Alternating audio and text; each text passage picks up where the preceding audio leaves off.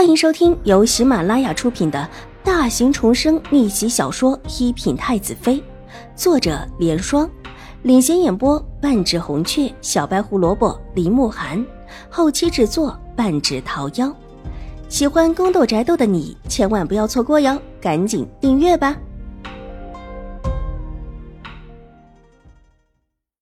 第七百八十三集。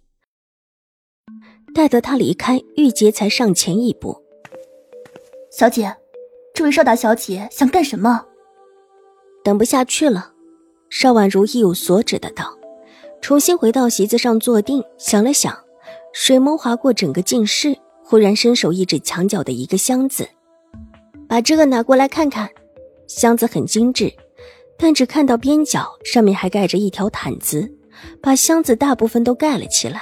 往日里也没有人注意到一个边角的箱子，环视了这屋子，也唯有这个一直被忽视的箱子很有可能。小姐，这里面都是邵大小姐作画用的杂物，要来有何用？玉洁不解的道，但还是走过去把毯子给掀开，把那个箱子给拉过来，上面有钥匙紧紧的锁着，打开吧。邵婉如道。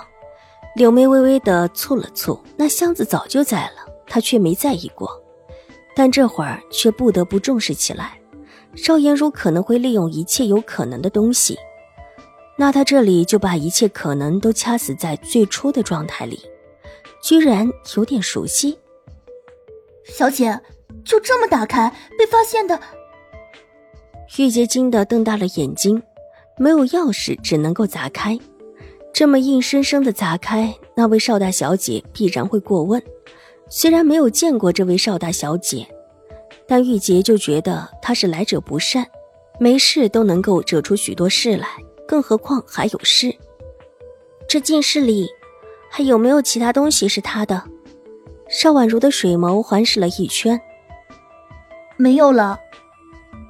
玉洁老老实实道：“两年多住下来。”即便是有一些是邵大小姐的，现在也早已经不在了。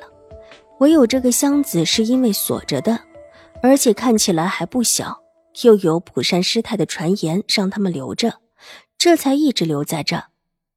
那就打开来看看吧。是，奴婢拿到院子里去砸。见邵婉如执意如此，玉洁点头，环视了一下周围，也没有看到可以利用的工具。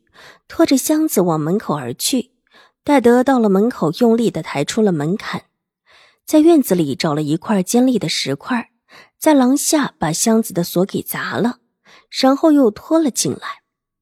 木箱拿开，看到里面的东西，玉洁愣了一下：“小姐，这是什么？”一套衣裳，居然是一套华美的衣裳。华美的衣裳虽然珍贵，但并不少见。但这是在玉慧庵里，这两年多的时间里，玉洁看到的便是那种素净灰暗的姿衣，怎么也没有想到，居然会在这里看到一套华美的衣裳。伸手从里面拿出，有衣裳，有裙子，还有一个不小的首饰盒。打开一看，很是精美。小姐，邵大小姐的衣裳留在这里了。可是不都说这位邵大小姐一心学画，尽心尽意？她，她在这里留这么一套衣裳干什么？他的，你肯定吗？邵婉如微一沉吟，倒是没有太多的惊讶。不是他的，难不成还是小姐的？玉洁下意识的道。戴德说完，蓦地倒吸一口凉气。小姐，这位邵大小姐不会是真的这么打算的吧？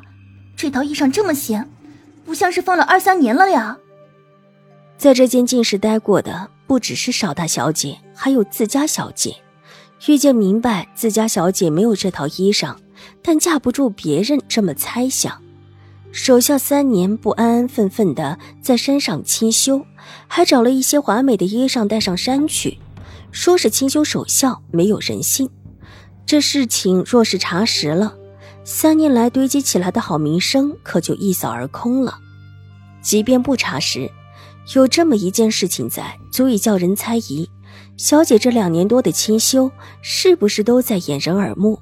都只是做给别人看的，所谓的笑意，当然也全是假的。邵婉如伸手拿起了衣裳，摸了一下，然后抖了开来。她这几年身材拔高的很快，这套衣裳显然有一些不够了。啊，还好还好，小姐穿不到这样的衣裳，这太小了点。玉洁松了一口气，拍了拍胸口道：“他一眼就看出这一套衣裳，小姐穿了不合适。衣裳小了，就是以前穿过的；衣裳正好，就是现在穿过的。